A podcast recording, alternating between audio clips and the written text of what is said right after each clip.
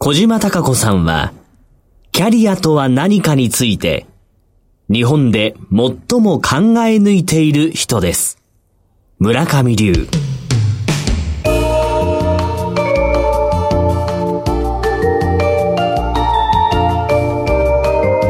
小島鈴木のダイバーシティプラットフォーム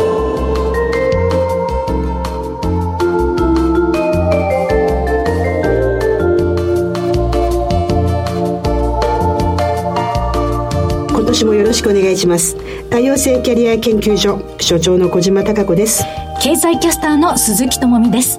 新年1回目の放送となります。新年早々なんですけども、はい、実は年末ですね湯冷めをしてしまったので声が途中でガラガラ声になったらお許しください。ともさん、はい、とうとう30年慣れ親しんだ平成ともさよならで言語変わりますけども変わりますね。30年間の振り返りよりも、うん、今年この番組始まってから江戸と相場の格言みたいなのを知って、はい、去年の犬は笑う、はい、犬笑うです。実を言うと私犬年で。ああそうですそうそうそう。そう去年そう。還暦だったんだ。もうね60年間生きることが奇跡で感謝の還暦だったでしょ？でも人生100年時代になって還暦が中間点だっていうのを、ね。うん、通過点。とは言いながら、うん、60年間使った体はですねメンテナンスがいるなっていうのは分かりました。去年は耳の手術をされたりしましたからね、ね、ただね格言を頂いてね犬笑うじゃないですか、はい、いいですよねうん、犬も馬も笑いますよね。動物的に言うと。笑う一年でよかったな本当に笑いました。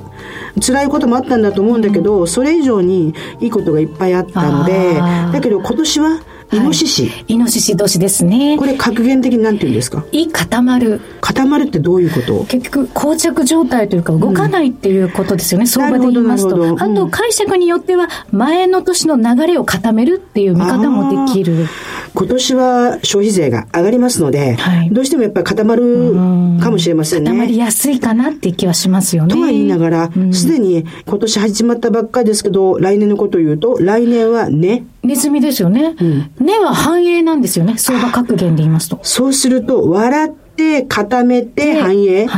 で、オリンピック。うん、なんとなく日本経済良さそうじゃないですか。そう考えていくとそうですね。段階を踏んでますね。ただね、私ね、今回、この番組を通して遅まきながら、投資ということを少し勉強して知ったじゃないですか。その中でとても大事なことは、市場にいる私たちがもっと市場のことを知るためには、物を買うという投資をした方がいいんだなと思います。はい。その通りだと思います。ね、実はですね、うん、結構してないだろうと思う人が投資してんですよね。ああ、そうですか。周りでも？そう。ええある方に投資したことあるって聞いたら、はい、あ、ありますよって言われて、ええー、株式投資だよって言ったら、してますよって言われて、ごめん、銘柄何買ってんのって聞いたの。そしたら、自分が買っていいなと思ったものを買うんだって。ああ。食べ物ね。わかります。それから家庭用品、うん、家電はい。ものすごい身近なもので、これはいいなって、最近何買ってよかったって聞いたら、ある外食産業がめちゃめちゃ美味しくて、うん、これはすごいと思って株を買ったんだって。そしたら、いいことが2つあったっていうの。ええ、株主特典が来るのと、はい株が上がった。ああ、両方ですね。うん、株主優待の、ね、素敵な商品も来て、その上で、キャピタルゲインとして株価が上昇したことによって利益が上がった。でね、これはね、若い人たちにね、私もっと伝えたいんだよね。小島所長は大学で教員をされてるし。なぜならば、うん、すごく彼らは外食産業、安いところとか高いところ、うん、まあ高いところは言ってないけども、自分たちが使っていいと思ってるところには、投資をすればもっと良くなるわけでしょはい。その通りです。ね。そのね、うん、理屈が分かってないんだと思う。循環させることで経済も回るし、うん、自分たちが働いていく上でも社会も良くなっていく、うん、なので、私もそうなんだけど、えー、損をするっていうネガティブなものがあるけど、実は社会を良くするっていう非常に大きなシステムであるので、これね、もっと日本って投資教育した方がいいよね。それは本当に前々から言われてますし。昨年からエミンさん、レギュラーゲストでコーナー持っていただいてますけど、ちょっともう少しね、勉勉強したいね。そうですね。うん、そして他の国際金融都市を見てみると、うん、そのあたりが充実してるんですよ。うん、投資教育含めて、その教育という面で若い人たちに、経済っていうものはどういうことかっていう。あの、去年3月に、ともみさんと二人でニューヨークとワシントンに行って、まさにネットフリックスを見て、はい、美味しいドミノピザを食べてると、両方の株価が上がったってね。それは結局テレビ見て、ピザのデリバリーしてる人たちだよねっていう話を、リアルで分かったじゃないですか。はい、はい、ね、そうですよね、うん、基本的にアメリカで成功している投資家の方、うん、相場師の方っていうのも、やはり身近である、うん、自分自身の生活経済と密接に関わっている銘柄っていうのに投資するのが基本だよっていうことをおっしゃる方はほとんどですよね。これ、ちょっと私が積極的にやってみますわ。ああ。え、やってみますわというのは、どの部分の宣言ですか？いや、それはちょっと自分で株式投資をやってみますわって話です。えーなるほど。ええー、もうすごい宣言しましたなんかでもすごいことになりそうな気もしますよ。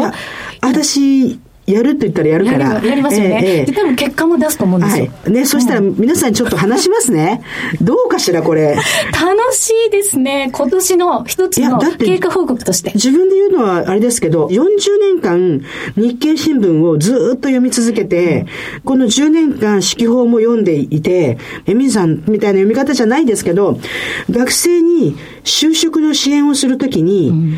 株式の状態がわからなかったら、支援できないんですよ。はいそうですよね、うん、それは会社がいいんじゃなくて、日本経済がどうなっていて、うん、日本経済の中で企業が、業界がどうなってるかっていう予測を立てなきゃいけなかったんですけど、今まではね、人事だったんで、今回 今回ちょっと自分事でやってみます。ただ、教え子の方々は、その小島所長の、まあ、大学でのいろいろな話を聞いてきた中で、新聞の読み方を知って、あらゆる業界の内定を取るっていう、実際にそういう若い方々も出てきてるじゃないですか。一番はね、まず、新聞読めなかったら、私のラジオを聞きなさいって言って、とほほみたいなこと言われるんだけど、えー、ずっとね、習慣的に新聞読んでると、重要なことが分かってくる。はい、それから変化が分かってくる。うん、で、ともみさんがよく言うね、魚の目っていうトレンド、流れがわかるっていうことが、やっぱり情報をピックアップする重要なことだなって。はい、なので、ちょっとね、笑った犬年が終わり、はい、今年固まっていくけど、この消費税がアップしながら、うん、日本経済がオリンピックを前にどんな風に動くのか、特に私今思ってるのはオリンピックの前に日本の産業で発展してほしいもの、それから再度見直されるもの、こういうところがどこにあるのかなっていうのを。ある意味動かないっていうことは、見つめるっていうことをしやすくなると思うので、その作業はしやすいのかもしれませんね。あとはね、やっぱり外国人の方にね、日本のこともっと聞きたいの。確かに。日本に来たら、どこに行きたくて何を見たくて何を買いたいのかっていうのをすごく知りたい。うん、それを知ると多分日本の産業の中でもう一回脚光の浴びるところがあるような気がするんだよね。そうですね。うん、例えばインバウンド消費と言われて久しい、うん、長いですけど、その内容ですね、消費する内容っていうのも変わってきてるわけじゃないですか。変化してきてるってことは、日本に対するその魅力の分野というのもも変わってきてるわけですよね。ものからことへ移っていたりとか、日本の楽しみ方も東京中心だったり、ゴールデンルートと言われる東京、京都、大阪っていうところだけじゃない。60の手習いで3回中退した料理学校を今挑戦してるんですけど、日本の調理器具ってすごいよ。ああ。すごい、かっぱ橋もすごいけども、ええ、鍋がすごい。お鍋鋳造の鍋がいい。へえ、うん、あと電気製品もやっぱり家電はいい。うん。ほったらかしていい圧力電気鍋を、はい、実は誕生日のプレゼントにいただいたの。ええ素晴らしいですよ。具体的にどんなお料理、何でも可能ですか？無水鍋なのよ。あ材料ボンと入れといて、え電気やったら、えあらまびっくり美味しい料理ってやつえ、本当ですか？本当ですよ。それがね、はい、3万円で買えるんだよ。お正月早々何を言ってるかというとですね、うん、やっぱり今年1年、私たちは消費者として賢い投資ができる消費者になること、それからいい情報を吟味すること、ここをちょっとね、やっていきたいなと思います。そうですね。あと皆さんの前で株式投資をやってみますので、はい。どうぞご指南くださいませ。今年1年その経過報告やります。いいですか？そんな番組じゃないと言わないでね。よくね、うん、マーケット番組ではそういう企画あるんですけれども、シミュレーション的にね、どういう視点でこの銘柄に投資をしたのかっていう背景を小島所長なりに話してもらうっていうのは番組的にはとてもね、そうですか。意義あることですので。楽しみながらやりたいと思います。はい。ぜひお付き合いくださいませ。ぜひですね、ご期待いただきたいと思います。さて、今回の番組内容ですが、スペシャルゲストとしまして、経済評論家の岡田明さんをお迎えいたします。岡田先生の歴史観ですね。え楽しみですね。岡田先生は定年後研究所、はい、私が顧問させていただいてます定年後研究所ですね、とっても面白い歴史観のあるコラム書いていただいてます。そしていつものように高橋愛子の不動産何でも相談室、高橋愛子代表に解説していただきます。さらには、平山八重の語りアンギャ。新年1回目の今回は、川端康成の世界に。八重さんの語り部、大反響でしたね。そうでしたね。ね嬉しいですね。ラジオらしくてよくて、ね。今回もご期待いただきたいと思います。ね、前回とは違った世界観になってますので、はい、ご期待いただければなと思います。それでは進めてまいりましょう。小島。鈴木のダイバーシティプラットフォーム、スタートです。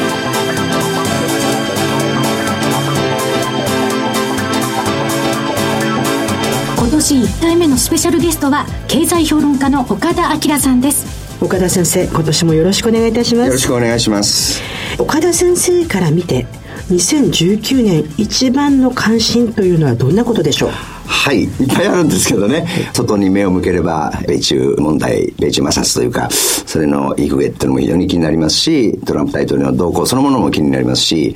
まあいろいろ気になること多いんですけども、国内的には平成が終わって、そして新しい言語の時代になると、これによってどういう変化が出てくるのか、あるいはそのことが日本経済の今後の展望にね、どう影響してくるのかっていうところがやっぱり一つ大きな関心事ですね。平成が終わり、新しい言語が5月に発表されるだろうとい。うことなんですけども、はい、平成振り返ると、はい、天災がたくさんあった30年だったと。ね、これだけ大きな震災はじめ、はい、台風の災害、各地に起きて、でも、その中でもきっちりと、まだまだ復興の途中ではありますけども、うん、やり続けられる日本の底力、これが本当にすごくて、ネガティブでなくポジティブに言うと、これだけの底力があると、人口減少とか、高齢化っていう現実の状態の中でも、いいことはあるんじゃないかなって思っています。はい、いや、その通りですね。私も本当同感ですね。例えば神戸なんかも私も時々行く機会があるんですけども、行きますと、あんまりそういうことを考えずに街中見てると、95年の阪神淡路大震災があって大変なね、被害当時の映像を未だに皆さんも覚えてらっしゃること多いと思うんですけど、ああいうことがあったって、ちょっと一瞬忘れてしまうぐらいの復興を遂げていて、まあもちろんまだまだ今でも大変な状況にある方もいらっしゃるかもしれませんけども、東日本大震災なんかもですね、まあ未だに本当に東北の方、まだまだ苦しんでる方多くいらっしゃるわけですけど、しかしやっぱりそういった中でもね、復興を遂げてみんな力を合わせて頑張ってるって、そこがね、本当に今おっしゃった通り、日本人ってどちらかというと控えめというか、狩猟民族じゃなくておとなしい、そういう性格があるってよく言われますけども、いざという時、本当にこのピンチに立った時にはですね、みんなで力を合わせて、そこから頑張っていくっていうね、そういうやっぱり力を持ってると思うんですね。経済評論家の岡田先生の、ある意味、特色というのは、はい、先生自身が非常に歴史観の中から経済を読み取っている。はい、これすごく重要なことだと思うんですね。はい、特に先生が昨年2018年の5月に集英社から出された、明治日本の産業革命遺産、はい、実を言うと私も職業指導論というのを大学で教えていく中で、職業選択ができてまだ150年、それから人間がですね、自由に往来できるようになって150年。そうなんですよ。えー、その150年間で、この日本がなぜ世界のトップランナーとして行ったかっていうことは、まさに明治日本の産業革命の中に網羅されてるようなんですけども、まさに明治維新はまだ終わってないっていう説、共感してる方で、はいはい、この節目の中で、平成が終わり、うん、新しい時代に行くときに、どこをね、見ていくことが重要なのか、岡田先生なりのですね、目の付けどころをぜひ教えていただきたいんです。そうですね。明治維新っていうのはですね、実はその前段として幕末っていうのがあったわけですね。で、この時代っていうのは、まあ皆さんよくご承知のように、ペリーが突然鎖国の日本にやってきて、びっくりして、そこからですね、イメージとしてはね、慌てふためいて、で、まあいろんなこのヨーロッパの知識とか技術を取り入れて、明治維新になって近代化を成し遂げていったって、こういうまあイメージが強いと思うんですね。大筋まあその通りなんですけど、ペリーが来た頃、ある意味日本は国として最大のピンチに実は立っていたと。下手をすれば当時の欧米列強に侵略されかねないと。現実に隣の今の中国当時の清ですね、実際にイギリスとのア戦争で負けて、香港を割譲されて、上海なんかも半ば植民地にされてしまったと、こういう現実が目の前にあったわけですね。当時の人たちはそこからですね、いろんないきさつがあって、まあ国内もいろいろ置かれたりなんとかっていろいろあったんですが、でもやっぱり最終的には当時の人たちが乗り越えて、そして西洋技術を導入して、そして近代国家を作り上げていったと。まさにピンチをチャンスに変えていったというね。もう一つは近代化を成し遂げたということの中に、今回この本でも書いたんですけども、産業近代化っていうことをやっていく上でですね、西洋の技術を導入したわけですけど、同時にですね、実は在来の日本の江戸時代、地味ではあるけども培われていたいろんな技術だったり、職人の技だったり、そういったものがうまく融合されてるんですね。で、それで融合した形で独自の日本の近代化ってものを成し遂げていったと。これがエネルギー、原動力になってると。で、そこに私はやっぱり日本の今のものづくりなり、日本の産業のまさに力の原点というものがそこにあるという。ですからやっぱり今の平成から新しい時代に移り変わるこの境目の時期っていうのは、平成っていうのは残念ながら、経済的に言うとバブルが崩壊をして、ちょっと低迷がやっぱり長く続いた時期ですよね。で、最後の数年間でアベノミクスによって景気も回復してきたと。でもまだまだ課題が大きいと。ちょうどそういうタイミングですよね。ですから平成っていうのは先ほどもお話が出ましたようにいろんな災害もあったし、日本っていうのはものすごいピンチ、国際的にもですね、日米貿易摩擦でアメリカから散々叩かれて、で、続いて今度中国や新興国が問い上げてきて、それにどんどん追い抜かれていくような、それによって日本の経済産業企業がですね、競争力を失っていくと。まさにピンチだったわけですね。そのピンチから今ようやく乗り越えようとする目がね、ここ数年で少し出てきたと。企業も頑張っていろいろ競争力を回復させたりっていう努力も続けていると。まだ芽が出てきたぐらいですよね。ですからこれが本格的に今度新しい時代の中で、本当の意味での復活をね、日本経済が遂げていけるかどうかって、まさにそれが幕末から明治っていう時代と少し重なり合うという、もちろん時代背景や状況は全く違うわけですが、一つの時代の転換という意味ではね、私は共通性があるんじゃないか。当時のそういう人たちから我々が元気をもらう。当時の刀とちょんまげだった侍たちがね、西洋技術本読んでですね、それをもとに新しい産業施設を作っていくというね、こういう努力もすでに実はもう幕末からやってるわけですね。一部は実はね、ペリーが来る前から始めてるんですね。当時の人たちの、それこそ力って言いますか、挑戦っていうものを知るとね、私も本書きながら、実は私自身も元気が出てきたということもありますし、やっぱりそういうことを多くの人が歴史に目を向けることによって我々の先祖、先輩たちが努力をしてきた上に今の我々がやっぱり成り立ってるんだっていうことをね、認識することがすごくこれからのエネルギーになっていくんじゃないかなという気がします。これ私の持論なので、はい、ずれてるかもしれないんですけど、徳川のこの長い時代は、はい、中央集権、徳川幕府の中で、はい、地方は文献という力を持てなかった。そうですね。別な言い方をすると、お金も、祭りごとである政治の方法も、全部徳川が主導していた。そ,、ね、その中で、参勤交代で財力も コントロールされていた。この中で、地方は自分たちの中での経済的なもの、工業的なもの、の一次産業の守り方っていうのを、それぞれすごく考えていた。その中でも特に強かったのが、幕末の時に武器を持てたり、策を持てた。その中でも特に私は教育だと思ってるんですね。やはり、フェリーが来る前から、ちゃんと世界を見てた藩が強かった。まあ、長州だったり、薩摩で。で、ここが私、実を言うと、平成から新しいところに行く時に重要だったと思ってるん。で。というのは、今までの産業革命ですとか、ルネッサンスだとか、まあ、人類の文化の変革期と一番違うのは、情報産業革命ですよね。そうですね。そうすると IoT だとか IT、うん、それから AI、はい、VR、はい、こういうものに対してどれだけ理解できて、うん、ここにプロダクトマネジメントできる企業、人が重要かっていうことなので、はい、これれから新しい国をもう一回流星するためには、すごく若い力、うん、まさに明治維新の時に若い世代ができた理由っていうのは、ね、若くても優秀である。なぜ優秀かっていうのは、世界を知っている。はい、それから、世界とコンタクトできる力を持ってた。えー、ここがやっぱり今、日本に問われるところで、はい、各大学、高校、それから中学校もそうですし、ただ英語教育をするんではなく、英語を使って何かをする。はい、それからもう一つは結局自分たちが違う言語を持つことによって、ダイバーシティであったり、それから自分たちの中にあるものをね、交換できるっていうことかなというふうに、私はちょっと思っています、ね、そうですね。侍たちがね、そうやって西洋技術を一生懸命導入して新しいものを作っていったと。当時におけるそういうイギリスなどの最先端の蒸気機関であったりね、鉄道であったり、製鉄業であったり、そういうものに相当するのが今おっしゃったやっぱり IT というかですね、そうい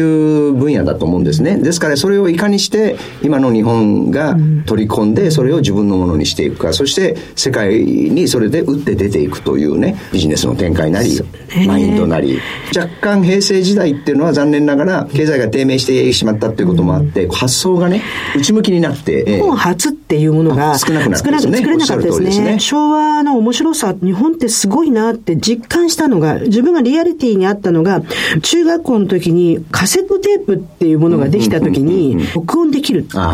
ソニーがデジタルのものを今度作った。自分たちが作ったものの上を行くっていうのを、日本の産業界は牽引しましたよね。そうですね、おっしゃる通りですね。なので、平成には日本初、日本で作ったものっていうのが、身近になかったことが、やっぱりすごく残念だったの。別な言い方をすると、これから日本で何かを作れてるっていうところに目が行くっていうことはすごく重要だなと思ってます。すね、まあ今結局 IT なんかでも世界を牽引してるのはやっぱりアメリカ。日本の場合は IT がどんどんどんどん普及して進展してるわけですけど、うん、その大元になるのは結局やっぱりアメリカが開発してアメリカが作り上げてきたもの。残念ながらちょっとそういう現状ですよね。だそこをいかに日本が企業なり技術者、若い人たちが独自の発想でね、新しいものを作っていくかというね。その中でこの東京オリンピックがあり、はい、私は日本人の持っている美徳的な意識、はい、ここと産業がどう結びつくかなって実は今考えていて、はい、そこで2つあるなと思ってるのが、はい、IoT と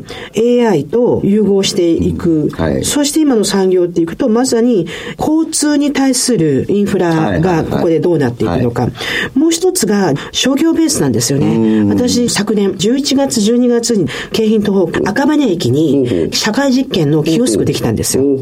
で、私わざわざ使いに行ったんですけど、1回に3人しか入れないんですけども、入る前に電子キャッシュレスをピポッとするんですよ。で、中に入れるんです。で、そこにある商品を自分のカバンに入れるといいんですよ。出るときにはもう自動計算が終わっていて、それを確認をして、良ければ出ていく。なるほど。ここで重要なことはですね、防犯と誤作動ですね。はいはいはい、はい、でも、入った段階で、きっちりと防犯ができていて、誤作動がないようにできているんですよ。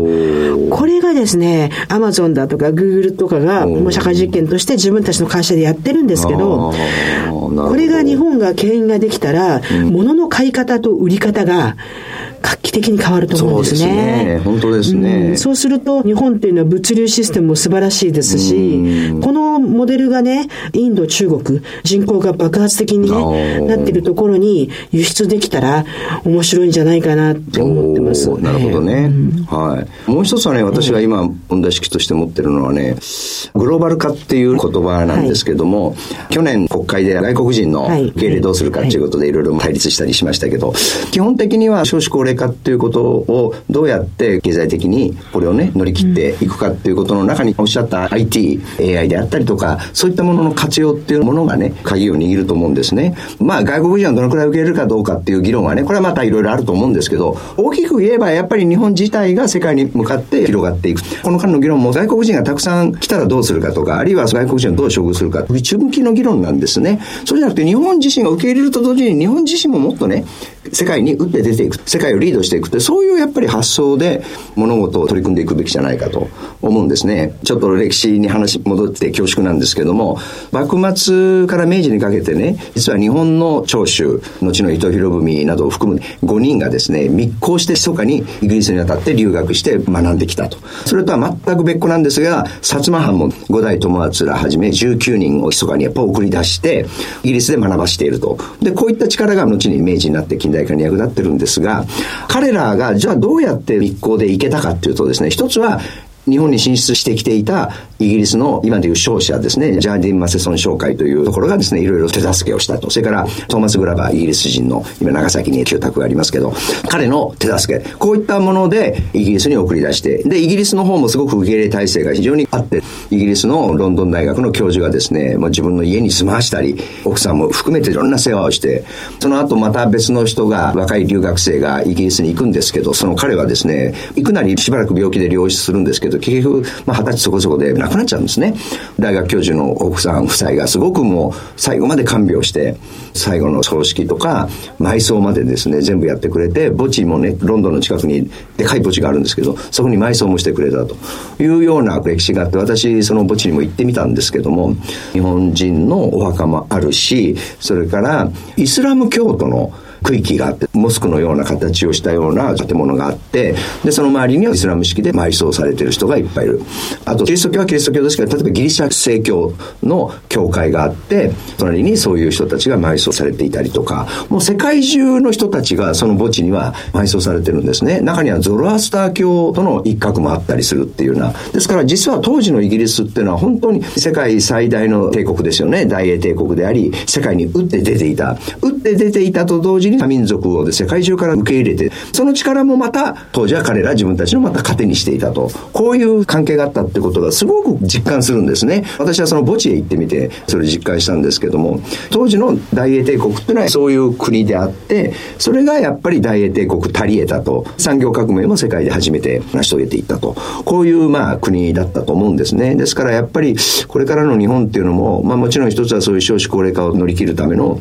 一つの戦略として外国人を受け入れるっていうのは一つあるんですけど、そういうことだけではなく受け入れつつ世界にも打って出ていくっていうね、そういう意味でのグローバル化っていうものを推し進めていかなきゃいけないし、そこにはおっしゃった。新しい発想とか。多くの方がですね、少し誤解されてるし、政府も丁寧な発表してないなと思ってるのは、うんうんうん、外国人労働者受け入れっていうのが、はいはい、介護だとか、ブルーカラー的な製造業だっていうふうに思い込んでると思うんですね。はいはいはい、実は私はもう長くアジアの留学生の受け入れを大学でやっているので、はい、今のアジアの知識層、それから大学生、大学院生の優秀さ、これはですね、はっきり言って日本人がちょっと舐めちゃいかんぞよと思ってます。それから、アジアの発展、発達は、日本が150年前にイギリスやフランス、ドイツ、アメリカ、様々な勢力列局から応援してもらって、アジアの中で、特別な国として発展したのとは、スピードが違うっていうことと、そ、ね。はい、それから層が厚いんですよね。なので、今回、大学の学生に何を言ってるかっていうと、外国人労働者という言葉を日本は使っているけども、OECD では、頭脳労働者っていうことがはっきり言葉に出てるんですね。はい、で、アジアの優秀な頭脳労働者が日本に来るので、決してハウスキーパー的なものとかね、人手不足対象じゃなくて、あと10年経ったら、大学を卒業した日本人の男性の上に、アジアの若い優秀な、たくさんの言語を使える女性がボスとしてくるっていうのが、私の近未来なんですよ。なるほどね。非常に象徴的なイメージですね。はい、なので、はい、とても重要だと思うんですね。私たち日本人がイギリスに来た時、ちょんまげを言った密航者的な人たちだと思っていたけど、たくさんの書物の中に素晴らしく日本人が優秀で文化的だっていうことに驚いて、彼らは日本人を馬鹿にしなかったんですね。そうなんです。非常にね、リスペクトしてるんですよ。で、はい、このことことをですね、私は次の新しい言語社会には入れなきゃいけないんですよ。アジアは今、東南アジアを中心に非常に教育も文化も進んでいますと。はい、で、この進み方はとても早いですと。はい、で、もう一つは彼らの教育レベルはどんどん高くなってますと。はい、だからもたもたしていると、私たちは彼らの下で働くことが、今回の30万人の 頭脳労働者を含めた移民受け入れなんですよっていうことなんですよね。そうですね。それが、小島先生がおっしゃったことがグローバル化であり、うん、で、同時にそれがダイバーシティだと。ダイバーシティとグローバル化っていうのは実は全く別のテーマじゃなくて、えー、一緒のことなんですよね。はい、おっしゃる通りですね。えー、で、そのね、象徴的なことが製造業の中に起きていて、はい、海外で物を作った方が今まではコストが安いって言われてる。ところが今私一緒に共同研究をしている製造業の中小企業のオーナーが何て言ってるかっていうと、コストだけじゃなく、彼らの優秀さ、勤勉さ、これがとても重要だってうんですね。はい、私たちここで大きな転換をしなきゃいけないことは、自分たちのできないことを一緒にパートナーシップを持ってやっていく。はいね、もう一つは今彼らを引き上げることによって、私たちがもっと豊かな社会になっていく。そうですね。今年はすごくその辺のところの情報のキャッチアップが必要かなと、歴史から学ぶって言ったときに、はい、どこが同じでどこが違うのかっていうね。そうですね。違うところ、まあ同じところもいっぱいありますけどね。はい、えーもちろん時代が違うので歴史っていうのはですね、いつの時代もね。ですから同じことがあってもそれをそのまま今現代に当てはめるってことはできないわけでね。ただそこにおける精神とか、そういった違いは違いとして認識しつつ、今に生きているような精神といいますか、哲学というか考え方というか、そういう部分をいかにしてうまく生かしていくかということだと思うんですね。で、そういう意味では節目の年だということはもっと意識してやっていく非常にいいきっかけにもなるんじゃないかなという。うね、昭和が終わる間際の経済の停滞だったりとか、はい、日本が沈んだものをきっちりと反省というかですね、改善して早めに形を変えていくっていうのは私素晴らしいことだと思っています。すねはい、なので今年から来年オリンピックイヤーに向けて、すごく楽しみですよね。そうですね。ねオリンピックも一つはそういうことを考えるきっかけになるでしょうしね。ねはい、新年早々、スケールの大きい話をさせていただきました。個人も意欲が湧くようなお話をね、展開していただいたなというふうに思います。はい。岡田先生ありがとうございました。どうもありがとうございました。高橋愛子の不動産何でも相談室。このコーナーでは NPO 法人住宅ローン問題支援ネット代表理事の高橋愛子さんにお話を伺っていきます。高橋さんよろしくお願いいたします。よろしくお願いいたします。これまでたくさんの不動産についてお話をいただいてきました。今年1回目、ぜひ専門家の立場からリスナーの皆さんと私に不動産のことを教えてください。よろしくお願いいたします。よろしくお願いします。今日はですね、2019年、どうなる不動産市場の予測ということで、私の見解ですね、不動産市況がどうなるかということを3つ大きく分けてお話したいと思います。はい、今年はいよいよ新元号になりますよね。来年はオリンピックイヤーで特別な年が2年連続になるんですよ。そうなると、結婚、出産したいなっていう若い世代の方が多くなると思うんですよ。結婚出産というのは家を買う理由の上位に入るんですね。うん、なので、家を買う人が増えると思います。今年の10月には消費税が8%から10%に増税になる予定ですよね。その前に駆け込み需要、消費税が上がる前に、なんとか不動産を買おうという駆け込み需要が非常に多くなると。で、不動産業者もそれに便乗して営業はすごく増えると思います。去年の暮れに発表されたんですが、消費税増税対策として、増税後の需要が落ちることを懸念して政府が住宅ローン減税、今までは10年間だったんですけれども、2019年の10月増税から2020年の12月末までに住宅ローンで家を買った人に限って、10年間の増税を13年に延長することが決まりました。3年延長になるということで、住宅ローン控除減税ってご存知ですか？私自身は詳しくわからないですが。住宅ローン組んだ方が、まあ年末残高から1%相当額を所得税から控除してくれるんですね。で、年間最大で控除が40万円。なので、10年間で最大400万の減税が受けられますよね、という制度だったんですよ。それがまあ3年間増えるということで、かなりお得ですよねということで、住宅ローンで家を買うことのメリットの一つではあります。まあ今年1年は住宅の供給も需要もかなり加熱すると思いますので、価格はですね、その分物件が少なくなりますから、はい、不動産業者さんの土地の仕入れとかの価格も上がってくると思うんです。上昇すると思うんですね。私たち一般の人に降りてくるエンドユーザー価格っていうのは高くなると。予測します。愛子さん、はい、すみません、ラジオなのに思わず手を挙げました。はい、私、昨年末に埼玉の都市に持っていた40坪の土地の築35年の家を売り出そうとしていますが、はい、売れるでしょうかンスだと思いますよ。チャンス、ええ、チャンスですチャンスですね。特に1年のうちで一番売れやすいのが1月から3月の春なので、チャンスだと思いますし、こういった需要が高まるので。リスナーの方が真剣に聞いてる中で割り込んで申し訳ないんですけども。ね、チャンスだと思います、ね。1年の初めにほっとしましたね。ほっとしましたね。私60歳で住み替えの時期なんですよ。子供も育ち上がり。はい、で、その時に今までの住み方、場所が不便になったので、やりました。はい、でも、今の話聞いてると、もしかしたら、売ったら、また買ってもいい時期なんですか？そうですね。買うには、いい時期といえばいい時期ですよね。こういった優遇があったりしますので。ただ、気をつけなきゃいけないことがあります。消費税が増税すると言っても、土地って消費税かからないんですよね。消費税かかるのって建物だけなんですよ。例えば2000万円の建物を建てたり買ったりするじゃないですか。うんうん、そうすると消費税って8%だと160万円。うん、10%に上がると200万になるので、40万円の差なんですよ。はい40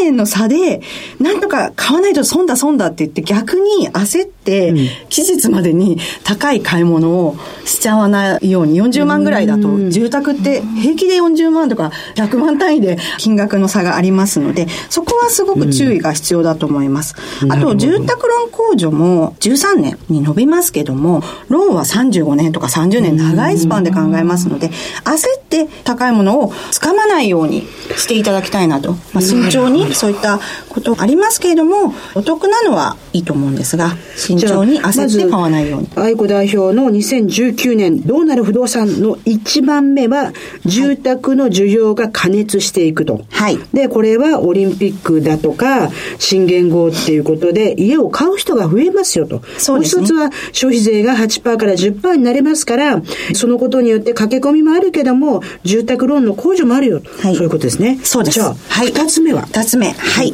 これはですね、新駅誕生。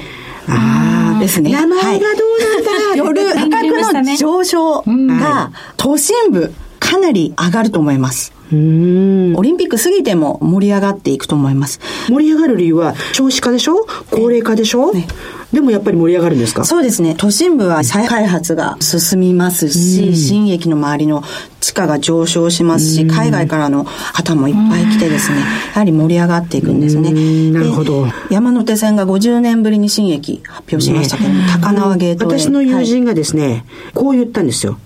年を取ったら都市に住むって。ああ、そうですね。なるほど。おっしゃる通り。そうですね。そういうことですかね。そうです。ただ、年を取ったら都市でいうことなんですけれども、うん、その分ですね、二、うん、極化が進みます。はい、さらに、そうですね。今年来年かけてさらに進むと思うんです。バブルの時に買ったニュータウンですとか、高台がいいよと言われたすごく何億もしたエリアが、高齢化が進んで、ゴーストタウン化、皆さんが都心にマンションとかに移り住んだりして、ゴーストタウン化して、空き家問題も進行すると思います。なので、そういった二極化の悪い方ですね、郊外の需要がなくなってしまう可能性があるので、これ、リスナーの方もね、はい、えー、バブルの時のニュータウンよとかね、はい、えー、私ちょっと高台エリアなんですっていう人たち聞いたら、ぼよんとするんですけど、そうですね、この人たちはどうしたらいいんですか、ただ今、そういったエリアの街づくりも結構地域で進んでるんですね。なんで若い方を取り込もうと、いろんなあの街の政策が進んでるので、街づくりに参加して、なんとかそのエリアを盛り上げようっていう動きもありますから、はい、地元で話をさせていただきますが、はい、埼玉県にもですね、バブル期のニュータウンで、はい、名前はちょっと言いませんけど、大変地価が上がって、こん。な偏僻なところ高くなるの？みたいなところがあったのが、一気にゴーストタウン化だって言われたのが、またこの数年間、自治体が頑張って、いろんなものを誘致して、若い世代もここに住めるようにっていうことで、街づくりをね、本気でやって、地価をね、下落させないようにしてるんですよね。そうですね。そういった自治体の動きがとてもありますので、場所によっては非常にチャンスかと思いますが、買い方、売り方、注意が必要かなと。いい場所はすごく高騰しますけれども、はい、ちょっと売れなくなっちゃうような場所もあるかもしれませんので。情報がそうなると必要になってきます、ねはい、そうですね。情報が必要ですよね。あと若い世代がなんとかそういったエリアを盛り上げていくっていうのは、自ら参加してもすごく楽しいかなと思います。はい。三つ目は何でしょう？これも昨年大変問題になりましたが、アパートローンですね。不正融資問題で、はい、いろんな金融機関が今まで不動産投資ローンに対して融資出していたのを厳しくなっています。うん、今年はさらに簡単に融資が出なくなると思いますので、逆に今まで賢く固くやっていた投資家さんですとか、キャッシュをお持ちの方、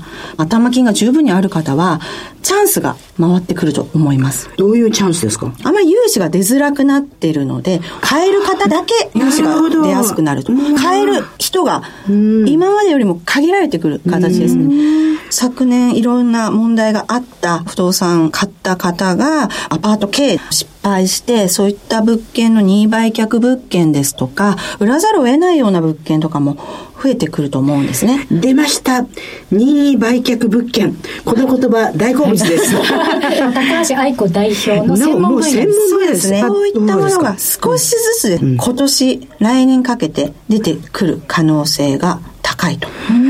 任意売却物件を食わず嫌いせずに、愛子社長のように専門家の方に相談しながら購入すると、超掘り出し物があるんですよね。そうですね。ってことは、掘り出し物が出る可能性が強くなるってことですか？はい。時期が来つつあると。ただ、まだ今年は高い可能性がありますが、良い物件があったら即決断して買うとチャンスがあると思います。そうですか。問題がないか、しっかり確認して。すいません。一リスナーになってしまったんですが、愛子さんの NPO 法人の住宅ローン問題支援ネットは問題だけの支援ですか、任意売却の方はまた別のところにご相談した方がいいんですか？任意売却の物件もですね、提携不動産業者もおりますし、そういった情報はありますので、買いたいという方のご相談もお受けしております。任意売却の物件買いたいんですっていうもうピンポイントの人っていらっしゃいますね。任意売却だとやはり多少安く買える可能性もあるということで、うん、高い物件が多い時期なので、なんとかそういった任意売却であんまり表に出ないような物件ですとか、うん、急いで売らなきゃいけないような事情の方、物件を買いたいっていう方は結構ご相談多いですね。これね、情報はいかに財産になるかだよね。そうですね。私、愛子さんに会えなければ、任意売却物件っていう言葉すら、四文字熟語じゃないけど、知らなかったし、イメージ的になんか怖いんじゃないかとか、怪しいんじゃないかって思われるかと思うんですけど、決してそうではなくて、きっちり不動産会社さんが入って取引をすれば、普通の物件と変わらず安全に不動産所有できますので、そこはご安心いただいて。やっぱりね、餅は餅屋って正月っぽいことを言いますけど、結局専門家の方たちは、いいことも悪いことも知っているので、ちゃんと私たちがそこに変なバイアスかけないで、はい、賢い相談者になり、いろんなこと聞くことによって、助かってますよね。そうですね。うん、知らないということは、ちょっと損、うん、去年ね、愛子社長に教えてもらった、すごくいいなと思ったことは、ローン苦しくなったら、ローンの組み替えをすればいいっていうこと。反対に、ローンをこうやって払えない人たちを救済する部分でも、任意売却の物件っていうのは出てるし、はい、私たちは住むだけじゃなくて、不動産をうまくね、使うってこと。はい、実は、1月から週刊朝日で、新しい対談連載を始めたんですよ。で、それで取材してるんですけど、はい、ある方がね、すごい素敵な言葉をくれたの。はい専業主婦で外に働きに行くことはできなかったと。うん、ところが自分は小さい時から貯金が好きだったんだって。うん、で、貯金をずっと貯めていて、ある程度のお金になった時、私が働きに出れないけど、このお金に働いてもらおうと思って、1DK のマンションを買って、不動産に働いてもらったっていうね。私ね、目から鱗じゃないんだけど、はい、自分が働かないけど不動産に働いてもらったっていうキーワードにしびれちゃいました。はい、そうですね。不動産はかなり硬い投資なので、えー、貯金しているならば、うん、不動産に投資して、家賃をお金に稼いでもらう。えー、その時に素人じゃなくて、ちゃんと専門家の人たちに様々な情報や知恵をいただくことがリスクを回避することなんじゃないかな。そうですね。ねはい。またなんかムクムクと気持ちが湧き上がってきました。まずは情報ということになりますね。そうですね。はい。高橋さん、ありがとうございました。ありがとうございました。ありがとうございました。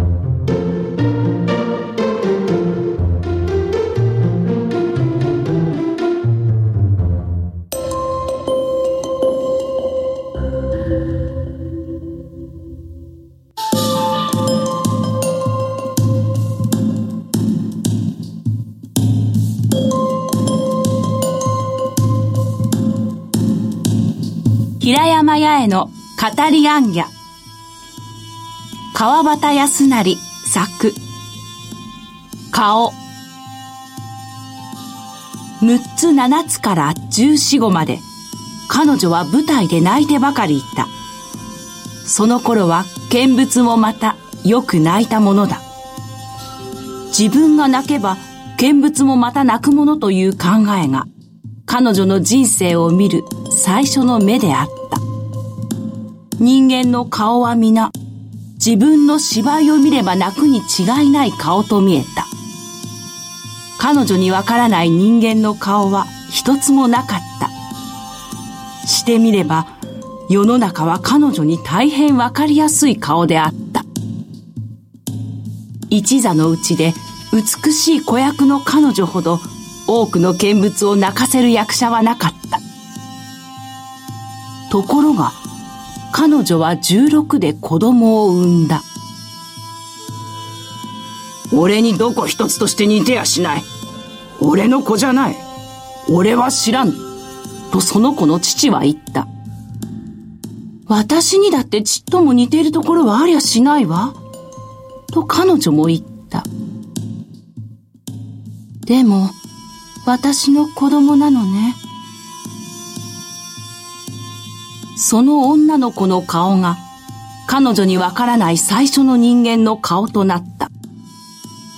そして子供を産むと同時に彼女の子役としての命は滅んだと言ってよかった。そうすると、これまで自分が泣き、見物を泣かせていた新派悲劇の舞台と、実際の世間との間には、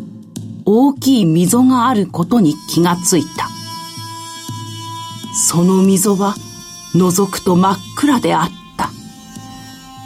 自分の子供の顔のようにわからない人間の顔がたくさん、その暗さの中から現れてきた。旅の空のどこかで、彼女は子供の父と別れてしまった。そうして年が経つにつれて、彼女はその子の顔が別れた男の顔に似ているように思われ出した。やがてその子の子役が、彼女の幼かった頃のように見物を泣かせ始めた。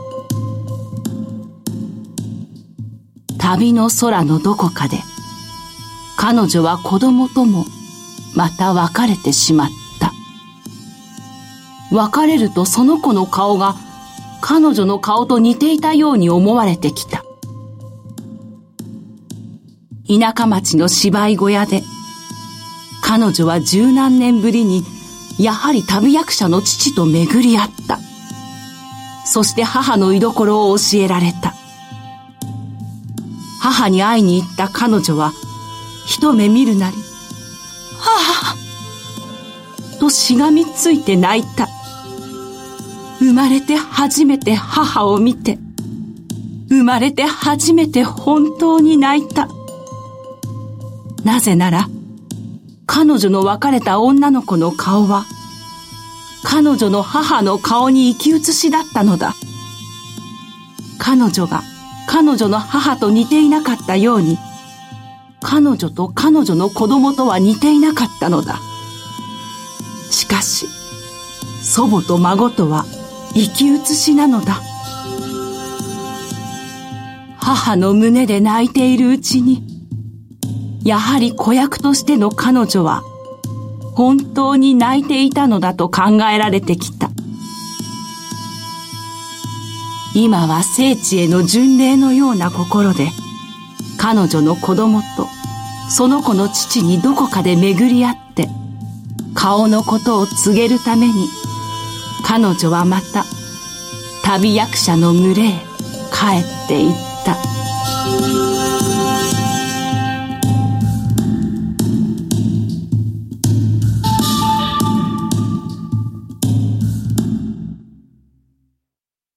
平山八重さんの語りアンギャをお送りしました。平山八重さんは語り部朗読家として活動されています。埼玉県の鴻巣市にお住まいでして、鴻巣観光大使も務めていらっしゃいます。語りアンギャとして全国各地を講演で回り、その活動はテレビや新聞などで特集されました。近松門左衛門、曽根崎真珠の一人語りライブでは、日本を代表する演奏家の皆さんと共に、見事な演技を披露し、多くの観客を震撼させました。昨年、私がおります東洋大学の川越キャンパスに、はい、八重さんと鈴木智美さん、池田由衣さんという、はい、L というですね、ユニットに来ていただいて、はい、音楽朗読劇ユニットなんですけどね、ね、図書館でライブをやるっていうのを行ってるんですけども、今回は鈴木さんと平山さんたちの L というですね、ユニットに来ていただいたんですが、音楽朗読劇といっても、なかなかイメージつきにくいと思うんですが、朗読劇というのは、先ほど皆さんにもお聞きいただきました、平山八重さんの語りによる朗読の世界なんですけれども、そこに音楽が加わるんですね。東洋大学で披露させていただいた時には、バイオリンとマンドリンの音楽を合わせて、シーンに合わせた盛り上がりとか、歌唱ですね。クライマックスでは歌が入るという形で、映画をご覧になるイメージで、ですけれども、内容そのものは一人語りによってストーリー展開されて、最後歌で締めるというような、そんな音楽朗読劇の世界を披露させてもらったんです。ほとんどの方が生で語り部、それから朗読劇、はい、音楽、歌、うん、それを同時に 一つのユニットとして、そうですね。パフォーマンスとして見るなんてことをしたことないんですよ。作品化されたのを見る機会はなかなかないですよね。今回もですね、東洋大学である意味やるってことは、とってもチャレンジングなことで、ところが終わった後に、ええ、学生たちが、まず八重さんの、いきなり血のりの話にですね、曽根崎真珠でしたからね。曽根崎真珠の、もう首を切る話から始まり、はいでも、みんな想像力というかですね、自分の頭の中に自分で映像を作りながら、臨場感のある本物のプロの語りっていうもの、それから音楽、それから、まあ、鈴木さんの MC がお見事でございましたので、終わった後の非常になんか感動、うわー、すごかった。面白かったという言葉よりも、うわー、すごかったっていうのを聞けたので、非常に図書館の職員たちも喜んでいました。ね。それそれがね、またこの放送でも語りアンギャとして皆さんにお伝えできてるっていうのはとても楽しいですね。そうですね。まずはあの音楽朗読劇の世界を皆さんに知っていただけたらなと思って活動を続けていこうと思っていますし、そうした若い方々に目の見えない方というのは、映画をご覧になるということができないので、うん、ある意味この音楽朗読劇によってですね、うん、物語を知ったりとか、その世界に入り込むことができるという、そんなお声もいただいてます。はい。あと、鈴木さん、第二新卒向けの新しいエンタメコラムを始められたということなんですそうなんですよね。第二新卒世代ですので、20代半ば以降から、まあ、30代の方々に向けたコラムなんですけれども、ビジネスの合間にビジネスパーソンの方が今後の仕事人生をイメージしていく上で、ちょっと息抜きにもなりながら参考にもなりそうな、そんなエンタメ系コラム。えー、リスナーの方たちがですね、鈴木さんのコラムを読まれてる方も結構多いと思うんですけどもね、最後に誰が書いたかが出るので、鈴木さんが書いたかを知らないで読んでると思うんですけど、ヤフーニュースの中に挙げられるんですけども、鈴木さんのお得意なところは、エンタメの中でも話題のドラマの主人公の方たち、それから女優さん、男優さんたちの、なぜ人気になってるのか、なぜこれが今本当に私たちに共感するのかっていうことの分析がね、素晴らしくて、100万レビューありましたもんね。ありがとうございます。100万アクセスというのを初めて経験しました、去年。ね100万人ですよ。政令都市ですから。これだけの方が読むっていうことは、それだけみんなが求めてるってことを自身がキャッチアップされてる。で、今回はマイナビさんで、LINE、ニュースやスマートニュースでも配信されるんですね。そうですね。楽しみにしてください。はい、方々向けということになると思うんですが、はい小島所長はもう少し上の世代向けの。自分もその世代ですからね。1月6日、新春合併号の週刊朝日で短期連載対談として、定年後の女たちという連載が始まりました。はい、これは毎週週刊朝日の方で約4ページにわたって日本の素敵な女性の方たちに対談させていただいています。もうすでに対談の連載はどんどん進んでるんですけど、ええ、なんでこんな連載が始まったかっていうと、昨年私が男性の定年後についてはいろんなところでコラムが出たり特集があるんですけど、女性が均等法後、定年をそろそろ迎えるんです。ところが現実的に言うと、定年を迎えるまで働き続けている女性は決して多くない。しかし、女性に定年はないんじゃないの？って思ったんですね。確かに。そこで、女に定年ないって面白いねっていうところからお声をかけていただいて、週刊朝日で対談連載っていう形で、自分で言うの変ですけど、ええ、日本の女の人って本当に逆境に強いし、はい、ポジティブだし、この女性たちが前に出ることなく、日本の男性を前に出して、日本が牽引されてきたんだよな。反対にこれで女性活躍が進んで、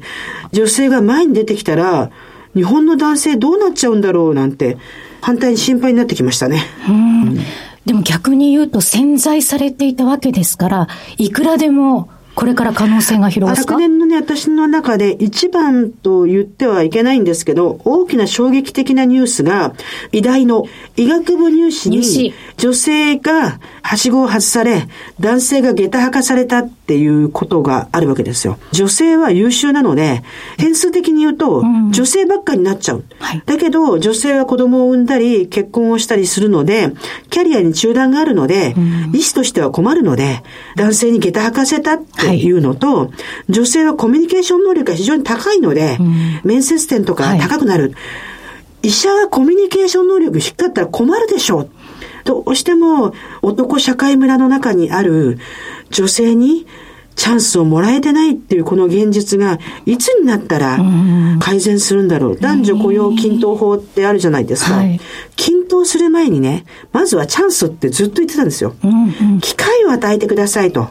機会が与えられた後に均等でしょっていうのが持論なんですよ。こうやってデフレの30年を持ちこたえ日本という国の強さっていうのはあるわけで、うん、教育の重要さっていうところで小島所長が進めている e ラーニングなんですけれども、はい、去年さまざまなメディアで取り上げられました。今回定年後研究所で開発した e ラーニングは一つのことを考えることが長くないこと。あある意味ひらめきだったり直感だったり疑問だったりするのが常に頭の中に入ることによってアウトプットができるインプットとアウトプットがきちっとできてなきゃいけないのでこのシステムを約1年かけて開発できたことはとても嬉しいことですし2月に正式なお披露目で、これから全国にいろんなところにお邪魔させていただいて。今年は小島所長忙しいですね。投資はするわ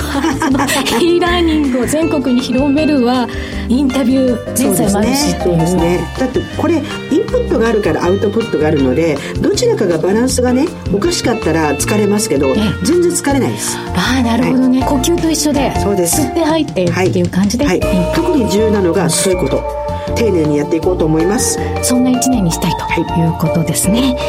さてお送りしてまいりました小島鈴木のダイバーシティプラットフォーム。次回は3月21日の放送となります。